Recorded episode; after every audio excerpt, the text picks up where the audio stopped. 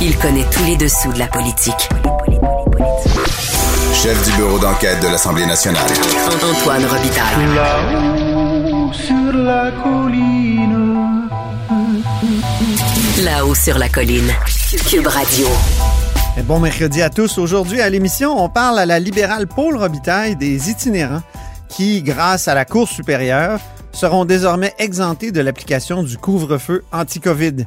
À ses yeux, cette décision juridique est une claque au visage pour le gouvernement Legault. Mais d'abord, mais d'abord, il y a un vadrouilleur au bout du fil.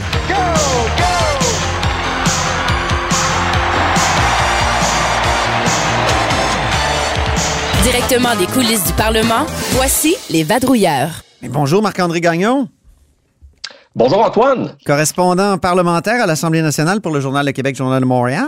Semaine de caucus pré-sessionnel. Ça, c'est une semaine euh, jadis qui était toujours très agréable pour les reporters parce qu'on allait un peu partout au Québec, puis on, là, on était un peu en serre chaude avec les, euh, les députés qui nous racontaient leurs histoires de vacances, puis après ça, qui nous faisaient de, les- de- de- de la planification pour la session. En tout cas, là, c'est tout en distanciel, c'est compliqué.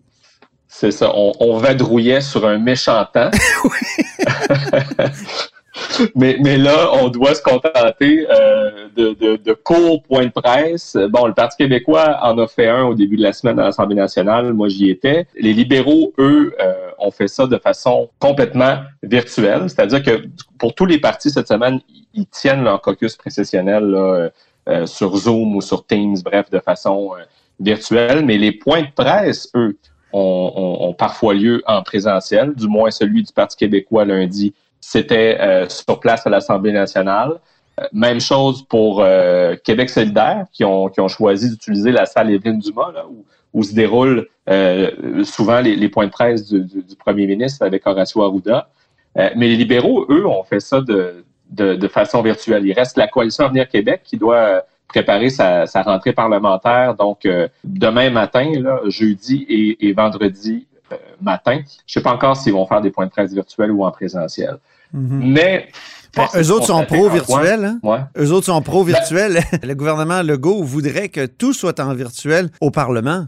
Ouais, et, et bon, je, je sais que ce qui est dans l'air, c'est que euh, les- la, la rentrée parlementaire, là, qui, qui devrait normalement avoir lieu euh, la, la semaine prochaine, pourrait être reportée d'une semaine. Donc, euh, moi, selon ce qu'on me dit, là, il n'est pas question d'enlever une semaine de travaux parlementaires, mais ce serait simplement de, la, de, de la remettre euh, à plus tard. Ah oui, on repousserait. OK.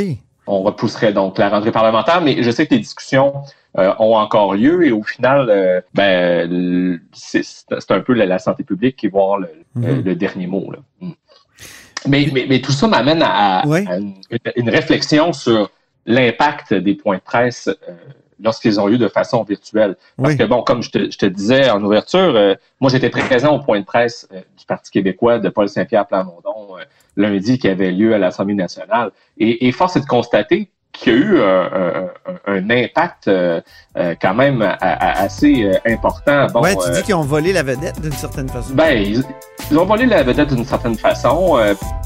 Bon, je sais que du côté du gouvernement, euh, il y en a plusieurs qui ont trouvé ça fort en café, mais euh, Paul Saint-Pierre Plamondon a, a- a- a dénoncé, déploré le fait que la démocratie québécoise serait nettement affaiblie, je le cite, là, par Oui. le monopole du message dont euh, jouit le, le gouvernement euh, de la CAQ. Oui. Euh, bon, avec euh, des points de presse bi-hebdomadaires, mais aussi avec des sommes records là, qui sont dépensées en ce moment en publicité gouvernementale. Paul Saint-Pierre Plamondon a dit que pour lui, c'est un- une forme de propagande. Euh, donc, avec euh, des propos aussi forts que ceux-là, ben, c'est évident qu'il a obtenu beaucoup de visibilité. Euh, et pendant ce temps-là, euh, Dominique Anglade, qui, elle, avait fait son point de presse de façon euh, euh, virtuelle, ben, s'est retrouvé un peu le bec à l'eau. En tout cas, on l'a, on l'a, vu pas mal moins faire les, les manchettes, tellement que le lendemain, l'aile parlementaire libérale, à 7h30 le matin, a envoyé un communiqué pour euh, euh, refaire un peu ce que le Parti québécois avait fait la veille, c'est-à-dire demander à ce qu'il y ait des allègements des mesures sanitaires dans les régions qui sont moins touchées. Il y en a Mhm. qui disent que le Parti libéral, c'est beaucoup le parti maintenant de Montréal. Ils n'ont pas d'élus euh, dans les régions. Peut-être que ça, ça peut faire une différence sur les sensibilités euh, qui peuvent être exprimées euh, dans les régions, mais force est de constater que le PQ s'en est assez bien tiré, du moins côté visibilité. Est-ce que ça va être payant? Ben, ça, ça va être aux, gens éventuellement de, de, de l'évaluer. C'est un caucus qui rapetisse constamment, mais qui a peut-être un peu plus d'impact parfois. Ben, c'est aussi Ils ont perdu Harold Lebel. aussi. Ils sont rendus à 8. Et c'est pas facile pour le Parti québécois, mais là, ils se sont bien euh, tirés d'affaire, effectivement, dans cette, cette pré-rentrée parlementaire, comme on pourrait dire. C'est ça. Que je me demande si, si Dominique Anglade avait fait son point de presse sur place à l'Assemblée nationale. Oui. Est-ce que l'impact aurait été le même? Je sais pas. C'est une question que je me pose. Et mais mm. bon, c'est peut-être un peu le défaut de, des activités qui se déroulent de, de façon euh, virtuelle. Bien hâte de voir euh, si la CAC, comme tu le mentionnais, qui eux militent pour davantage d'activités virtuelles, vont réussir à tirer leur épingle du jeu si, euh, si, euh, ils ne font pas de point de presse euh, en présentiel à l'Assemblée nationale. C'est clair que l'ajout de corridor manque aux, journalistes et qu'elle facilite l'exercice de la couverture des travaux parlementaires quand c'est... D'ailleurs, la tribune de la presse ce matin, tribune que, que tu as dirigée l'an passé, dont tu étais le président, mm-hmm. là, cette année, c'est Marco Bellard-Cirino du Devoir, a publié une lettre ouverte pour dire que, ils étaient, que, que la tribune était favorable à une rentrée non c'est-à-dire qu'il serait pas seulement virtuel. Si c'était seulement virtuel, ce serait euh, une catastrophe. Hmm. Ben, en, fait, je dois te corriger, euh, ce n'est pas une lettre ouverte, euh, mais c'est une, lettre qui a été envoyée au directeur national de la santé publique par la Tribune de la presse pour faire valoir euh, les, droits d'accès des, journalistes envers euh, les élus. Il faut dire que depuis le début de la pandémie, c'est clair que les correspondants parlementaires ne bénéficient plus du même accès euh, aux élus qu'on avait avant la pandémie. Mais bon, là, on parle de la nouvelle normalité. Là. tout le monde subit les impacts de la pandémie, mais il reste que c'est un fait que quand tout se déroule en virtuel, que, que l'accès aux élus euh, est, fragilisé, plus difficile et plus limité. Donc, euh, ce que la tribune de la presse a, voulu faire valoir, de ce que j'en comprends, c'est que euh, il était important de tenir le, plus d'activités en présentiel possible pour justement faciliter l'accès des, élus aux journalistes. C'est ça, exactement. Hmm. Tu sais, par exemple, l'entrée du Conseil des ministres, on a le coup. Ben oui, normalement, hein? Ça, c'était un point, c'était un moment fort dans la semaine pour euh, les correspondants parlementaires et le gouvernement. Ben, c'est ça, parce qu'absolument, euh, absolument, normalement, on, tient pratiquement des embuscades, là, je caricature, mais il y a des gens qui font le pied de grue euh, à l'extérieur, à l'entrée de l'édifice Honoré-Mercier, où les ministres vont se réunir, l'édifice où le premier ministre a son bureau et où ont lieu les, réunions des, des, conseils ministériels. Euh, et euh, il y a aussi des journalistes qui sont euh, à l'intérieur sur ce qu'on appelle la passerelle. Mais là, tout ça, ça n'existe plus depuis maintenant plusieurs mois. alors, ah, vivement un retour à la normalité. Oui. mais ça pas de rentrée parlementaire particulière, encore une fois. on n'a pas le choix de se faire. On a hâte à la normalité, mais là, la pandémie continue de sévir. Euh, et même le gouvernement Legault continue de mettre de la pression sur Ottawa euh, pour ce qui est de la vaccination, mais aussi les restrictions envers les voyageurs. Ben exact, c'est ça. Donc, euh, le premier ministre François Legault, hier, qui a, plaidé pour l'urgence d'agir, il comprend pas, comme plusieurs chroniqueurs d'ailleurs, selon ce que je vois ce matin dans les différents médias, François Legault qui comprend pas pourquoi Ottawa prend autant de temps à, se faire une tête, à, prendre des décisions, à imposer des mesures pour euh, restreindre les voyages à l'étranger. Euh, je voyais par exemple euh, certains pays qui ont, qui ont carrément fermé des, des, aéroports. la Belgique, où la COVID frappe très fort en ce moment, qui de son côté a interdit les voyages non essentiels. alors, le gouvernement Legault continue de mettre de la pression là-dessus et, aussi sur la vaccination, parce que là, on voit que les doses de Pfizer, euh, ben là, cette semaine, on en a, on en a mm. reçu aucune. La semaine prochaine, on va en recevoir euh, euh, à peine la moitié du nombre révisé qu'on devait recevoir. Donc, il y a vraiment une situation problématique aussi de ce côté-là. Et c'est Ottawa qui gère les approvisionnements. et après, c'est aux provinces euh, d'orchestrer leur stratégie de, vaccination. François Legault qui a vraiment personnalisé ses attaques euh, face à Ottawa, je trouve, en insistant pour parler de Justin Trudeau. Je ne comprends pas Justin Trudeau, a-t-il dit. J'ai trouvé que c'était euh, assez particulier.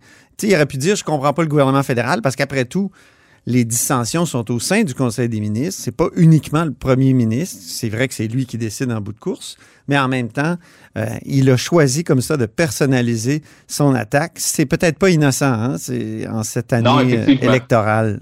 Il y a peut-être là une stratégie politique parce que tu sais comme moi qu'en politique, la personnalisation, Oui. souvent, euh, ça, ça, ça a des effets. Hey, terminons en parlant d'un de tes dossiers fétiches, le tramway. Le Ouais, maire Legault qui maintient la pre- pression, lui, sur le gouvernement Legault. Le, le, le ouais. Euh, c'est un autre exemple de. de- J'ai dit le maire Legault, Oui, pardon. drôle de lapsus. Il y a peut-être...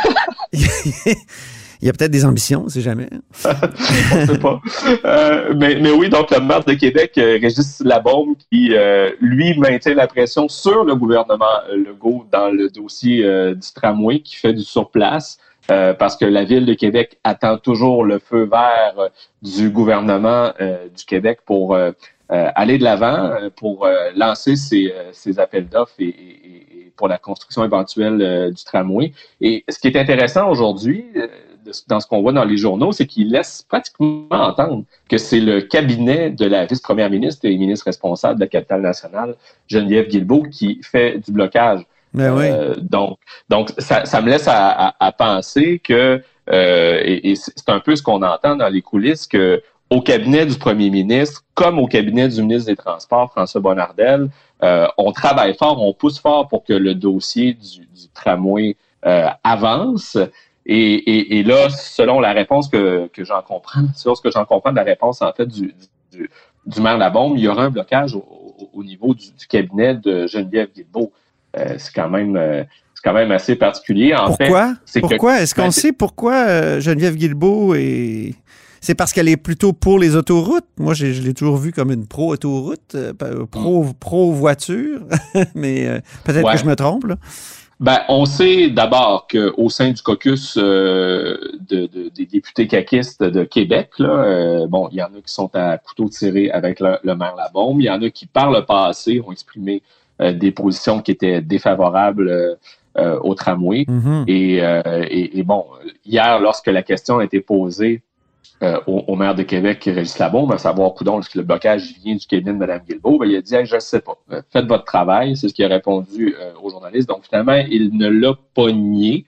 Euh, donc, euh, c'est pour ça que je dis que ça, ça- ça laisse croire que le, le blocage pourrait euh, venir du côté du, du cabinet de la ministre responsable de la capitale nationale. Et euh, un petit clin d'œil par rapport à ça, un, un, un- un des ex-ministres responsables de la capitale nationale, pendant Ouais. ce temps-là, lui, marre de confirmer qu'il euh, n'allait pas se présenter à la mairie de Québec, mais il lève la main, la, la main pour donner euh, un coup de main au gouvernement Legault pour les enjeux qui concernent la capitale nationale. Il reste à voir si Geneviève Guilbeault va, fera de quoi de cette, de cette main tendue. Surtout qu'on sait que Sam Hamad était très proche du maire Labaume. Donc, Oui, euh, absolument. c'est comme. Mais en même temps, il peut peut-être jouer les intermédiaires. Espérons-le parce qu'on aime ça quand les dossiers débloquent. Merci beaucoup, Marc-André Gagnon, Ben, ça fait plaisir. correspondant parlementaire à l'Assemblée nationale pour le Journal de Québec et le Journal de Montréal. Vous êtes à l'écoute de là-haut sur la colline.